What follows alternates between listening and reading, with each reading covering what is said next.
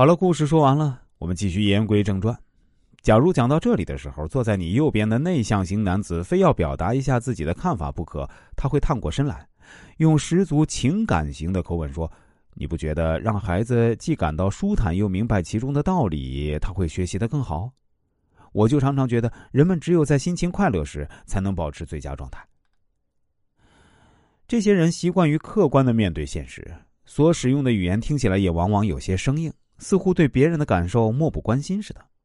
相比之下，情感型者则喜欢介入不相干的事儿，即使不是熟人，也一样热情的参与。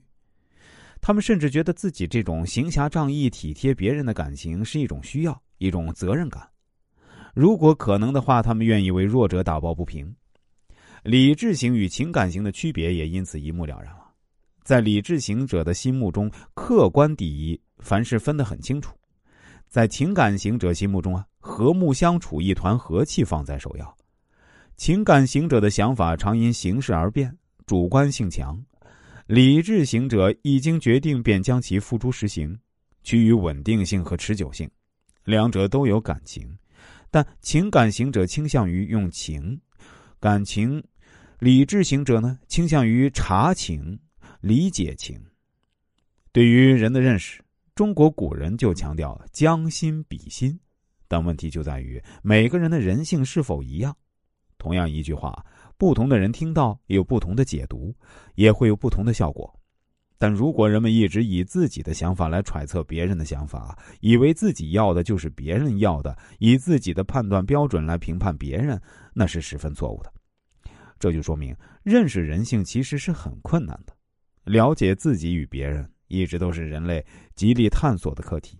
于是，星座。手指斗数，包括民间老百姓喜欢的八字、血型、看相等等呢，也就应运而生了。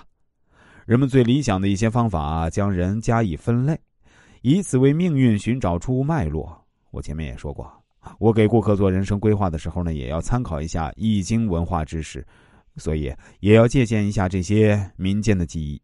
这个啊，我们留到以后再说。当然，类型是一套精确又实际的分类法。也是透视人性弱点的利刃。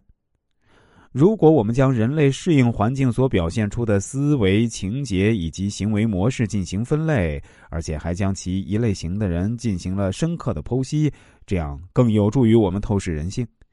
透视人性弱点相当重要。这些结论现在已经被广泛运用在管理上、推销业务，还有处理人际关系，包括夫妻相处、子女教养等等问题上。